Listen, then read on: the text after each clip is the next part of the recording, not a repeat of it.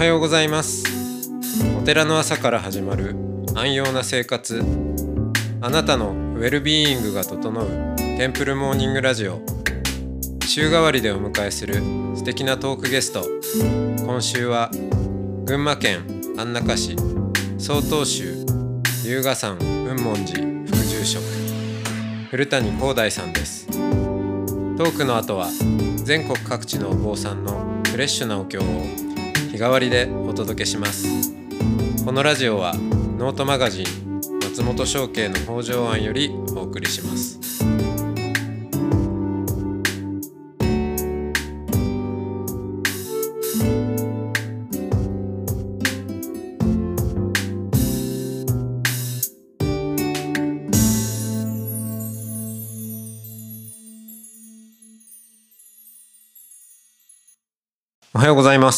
ございます。今週は古谷光大さんとおしゃべりをしてきましたが今日が最終日となりました。あっという間なんですけど、うん、まあ、これまでのお勝ち組を目指して、えーやっぱねその社会とか他者から動機づけられて生きる人生会社員時代から、まあ、永平寺うん。であの、うんこう自分の中から湧いてくる他者への貢献であったり、まあ、そして、まあ、その中でやれる限り頑張ろうっていうね、自分で自分を律するというか、まあ、そういうちょっと2つの世界を生きてみて。で今まあその経験自分は永平寺で経験してきたものをにもっと多くの人に、まあ、それこそかつて自分が働いていた場所にいるようなうん人たちに経験してもらえたらいいんじゃないかっていう。はいでうんいいと思うんですよ。いいと思うんだけど、んなんかそういうものって多いですよね。うんなんかねあまあそういうものって一括りにするわけでもないんだけど、多分それを目指しているんだろうけれども、果たしてうまくいっているんだろうかっていう、例えばこうなんとかリトリートみたいは。ない。ものとか、うん。うん。でリトリートってまあえーカタカナなんで日本語にすると、え ー日本語にもしにくいですけど、まあ、退却とか、うんうん、一旦こうなんていうんですかね。避難するというか、はい。引っ込む、ううん。んそしてまあリトリート座禅リトリート2泊3日とかね、うん森の中でのやってみたり、まあ、都会で疲れて、うん。そのシャバで。うん。でリトリートに行ってまた、えーふ元気になってちょっとリフレッシュして元の世界に帰っていくっていうのは、なんか本当にそれでいいのかなっていう気もうん。するところがあって、うんそれってなんかむしろ問題の本質をねうーんとりあえずこう先送りにしてるだけのような感じもうん。してそれこそまあ極端な例だとマインドフルネスを、その戦場にいる兵士にがより心を穏やかに、そして、えーよりなんでしょう。変な変な話。よりピースフルな落ち着いた心でうんあの任務を遂行できるように取り入れるみたいな話も、まああるわけで、うん。うん、でも多分その古谷さんが言ってることやろうとしてることはそれとも違うんだろうなと思って、うん。そこら辺なんでしょうね。こう具体化していく時に、うん、割とねその自分が良かったの大切だなって思っていたことを表現パッケージにして表現しようとすると容易になんか違うものに変質してしまうみたいなことってたくさんあると思うんですよね。確かまあ、その罠に陥らずに何ができるか。そうですね。思うのは、さっきのなんちゃらリトリートとかもそうなんですけれど、うんまあいわゆる仏教に通じている人が一般の方に何かをこう提供するっていう構図うん。が今だと思うんですね。うん要は一般の人たちがなかなか触れることができないものを、まあ、そこに、まあ、申し込むなりアクセスすることによって、まあ非日常な体験へと誘うパッケージになっている。うん。要は一般の人がその非日常の方に向かっていく方法が多いと思うんですけれど私が思うのは逆でお坊さんがその一般の世界の方に向かっていく入っていく。で一緒になってそこにお坊さんがそこに身を投じてった中でさっき言った、例えばそのリトリート合宿で得られるような、その、リフレッシュとかがもしあるのであれば、体験してもらうんじゃなくて、自分が身を投じて一緒に過ごす中で、感じて取ってもらうなのか、うん。気づいてなかったことに触れてもらうきっかけを作るなのか、うん。来てもらうのか自分が行くのか、うん。ここの構図だと思っていて、より具体化してって考えると、お坊さんがその一般の社会の方に向かっていく環境。それがさっきの章でも話した。でも実際蓋を開けてみるとお坊さんのみんなに若いこれからを担っていくお坊さんたちは向かっていく発想すらない。それはうん。彼らが悪いんじゃなくて、うん。それをもう選択肢から覗いてしまってた。多分その環境が、うん。その術を知らないだけで、うん。その選択肢があった時に、あ、そうやって生きていくのもありなんだ、お坊さんが。っていうのを、バックアップするものが今ないから、うん。お坊さんがそっちに向かっていきづらい。入り込んでいきづらいですね。環境になってるんで、なので、まあ、まずその数少ない今の現状なので、自分がその一般社会の方により最善に立って動いていくことが更新に続く。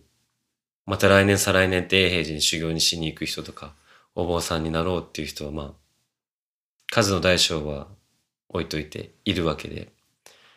例えばじゃあ古谷光大が YouTube でお経をラップにしてたっていう前例があれば、あ、それやっていいんだっていうのを次の世代の人たちが見たときに、うん。あ、それ OK なんだったら、自分だったら今度こういうアプローチで他のことやってみようって言ってやってくれる人がもしいれば、それは一般社会に向かっていくお坊さんがまた一人増えていくわけで、自分がその前線に立って歩いていけば、みんなも歩きやすくなるし、ないしは自分も先に歩いている人たちがいれば、あ、そうやって言っていいんだと思ったら、ちょっと後ろついてきながら、でも自分にしかできない方法もあるだろうし、あ、じゃあ今度こっちの道で行ってみようとも思うし、迎え入れるんじゃなくて、こっちから歩いていく。うん。うん。そのためには、もう私だったらその、たまたまヒップホップが好きでラップが好きっていうアプローチで、それをやりましたけど、みんなその好きなこととか、やれることは違うわけで、それと、お坊さんっていうのを掛け算して、それぞれが違う表現方法でみんなが歩いていけば、一人が頑張んなくても、みんながちょっとずつそれを頑張ったら気づいたら、一般の社会に意図せずして仏教とかに触れてたっていううん。世界になりうると思うんで、そのためにお坊さんかける何か、お坊さんかける〇〇っていうのをしやすい環境、両立しやすい。さっき言った急にじゃあお葬式とか法事とかが入るからこれやりたかったけど諦めてやっぱりお坊さん一本でじゃなくてうん。それもやりつつ自分のやりたいこともやりつつすることが必要なんじゃないかなと。うん。そうですね。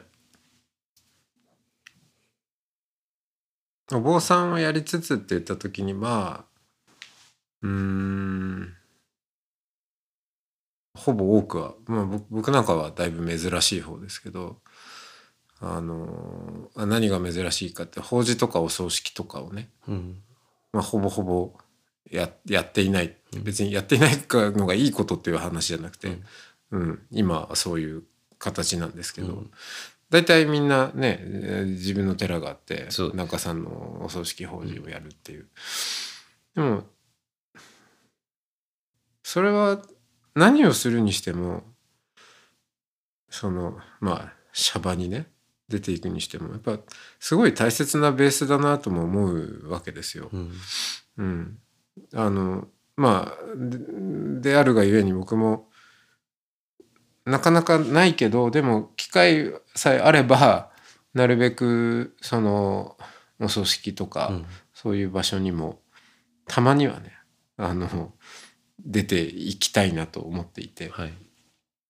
そういうそういう形でお坊さんとして人に関わるっていうこともしたいなと思ってて、やっぱそのこれ産業層、うん、働いている人たちに、えー対話によって働きかけるお坊さん活動をしていても思うんですけど、お坊さんがそのシャバに出ていった時に、うん、あの発揮する存在感って普段から死に触れているっていうことってすごい大きいと思ってて、で今って人生100年時代、うん、寿命が長くなってじゃあその分みんながゆったりと生き、うん、人生をこう振り返ったりしながら内省的に生きるようになったかっていうと決してそんなことはなく、うん。えーそうそう修行中にお送りした「グッドアンセスター」はい。じゃないですけど、はい、ありがとうございます。永平寺にも本届くんだと思って。あそうですね。あの届きました。無事に手元に。よかった。はい。はい、あの途中で没収されなかった。あはい。最後まで行きました。うん、そう。みんなやっぱ短期思考というか。寿命は伸びたのに生きる時間軸が短くなってしまっていて、で寿命が伸びたがゆえに死ぬのなんてまだまだ先だと。なんならいずれ死ぬ存在であるということすらなんかわどっか忘れてしまうような、そんな時代に入っていると。でそうするとこうキャリアのことを考えてもうんなんかいつまでも生きているような感覚っていうのか、人生有限だっていうことを忘れた中でこう自分の、うん、人生であったりキャリアであったりを考えてしまいがちになると思うんですよね。そこにいやいやと。あのまあ私もお葬式とか、ご法事でいろんな方の死にうん。接するんですけどっていうところからうん。話し始めるのってすごいまあパワフルで本当に他に出せない、まあ、カウンセラーの人とかもそうだろうし、まあ、コンサルとかも違うだろう。コーチも違うし、うん。まあ、お医者さんだってまあ確かにターミナルケアとかやってれば人の死には触れるかもしれないけどでもやっぱ語り方が違いますよね、はい。全然ね。うん。うん。だから、なんかそれはね、すごく、実は大事なベースで、うん。ふあの、両立っていうね、その、えーお坊さんの兼業って言った時に、普段お寺にいてお葬式法事やっているのと、もう一つ何かっていう。でも、このお葬式法事をやっているっていうところがあるからこそ、出せるものってそうですねうん、確かにねあると思うんですよ、うん。そうだと思うんです。うんそう、やっぱりお坊さんやってるがゆえに、その私たちにしかできないことあるのは事実なので、それを遺憾なくというか、自分のできうる範囲で100%パフォーマンスするためには、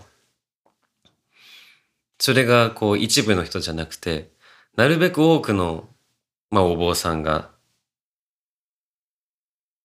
そうできるように、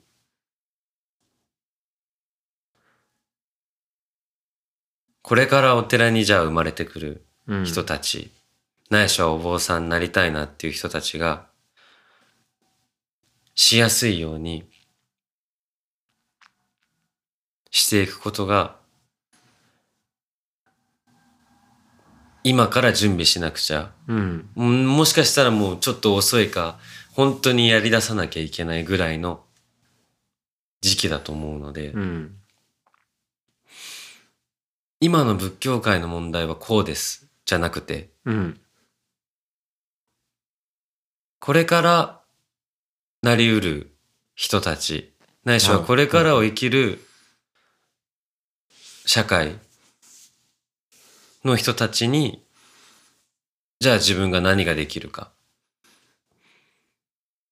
ていうのを考えていくように考え方も変わったし、まあそれは永平寺に行ったっていうのもありますし、そのグッドアンセスターの本を読んでもそう思いましたし、リンクしてきたので、うん。これからを生きていく人たちに自分が何ができるか、それが指針になってきましたね。ううんん。うんこれからを生きる人たちこれから、まあ、生まれてくる世代もね、はい。い、るわけだし。フューチャージェネレーションのことがずっとグッドアンセスターにも書いてましたけど、い、やよかったな。あのタイトルがカタカナだからそれで没収されるのかなと思って。大丈夫です。あの、浄土真宗のお坊さんの人の、あの、著作ですって言ったら、あの、大丈夫でした。あそう よかったです。やっぱりお坊さんの肩書きに助けられました。はい。だったらいいってことだった。はい。うんまあ先祖の話だしはい。大きな意味では一緒ですから。そうか。いやーなんかあれですね。いろいろ、えーご一緒できることもありそうな感じが、まあ話しながらもしたんで、はい。これから探ってみますか、いろいろ。ぜひぜひ、はい。A 評価を求めずに、自分のやれることをやっていくっていうことを学んできたんで。うん。そうですよ。そうそう。それこそ、グッドアンセスタうんー。うん。未来の世代に A 評価をもらうぐらいな感じで。そうですね、ええそういうことですね。そういうことだな。うん。いきますか。はい。はい。じゃあ、今週本当にありがとうございました。いやこちらこそありがとうございました。ねあのフレッシュな、えー声を届けてくださって。はい。はい。ではでは、あのまずは、ちょっとシャバに馴染んではい。いただければと思います。はい。はい。では、ありがとうございます。ありがとうございましたさ。ようなら。さよなら。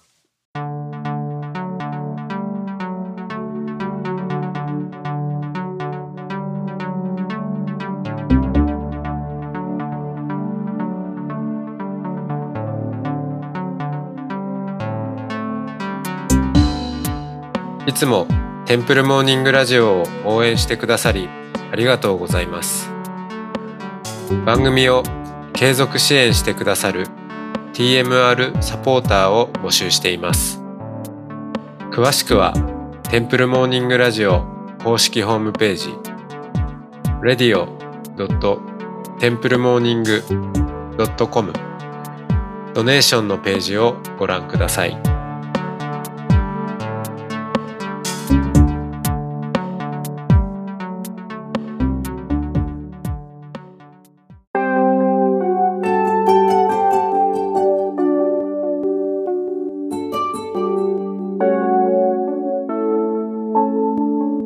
からは音の巡礼のコーナーです。全国各地のお坊さんのフレッシュなお経を日替わりでお届けします。登場するお経やお坊さんに関する情報はノートマガジン音の巡礼をご覧ください。トークゲストへのメッセージやお経の感想などもノートマガジン音の巡礼ウェブサイトのコメント欄でお待ちしております。それでは今朝も音の巡礼へいってらっしゃい。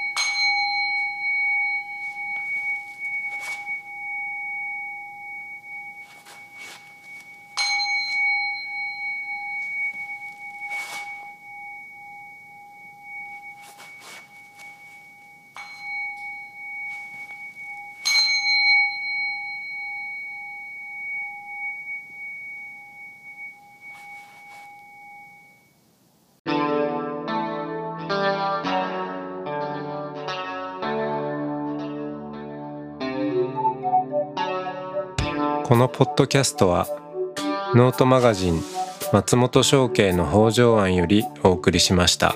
お経コーナーはノートマガジン音の巡礼のご協力でした。ゲストへのメッセージや番組の感想などはそれぞれのノートのコメント欄にてお待ちしております。それではまたテンプルモーニングラジオでお会いしましょう。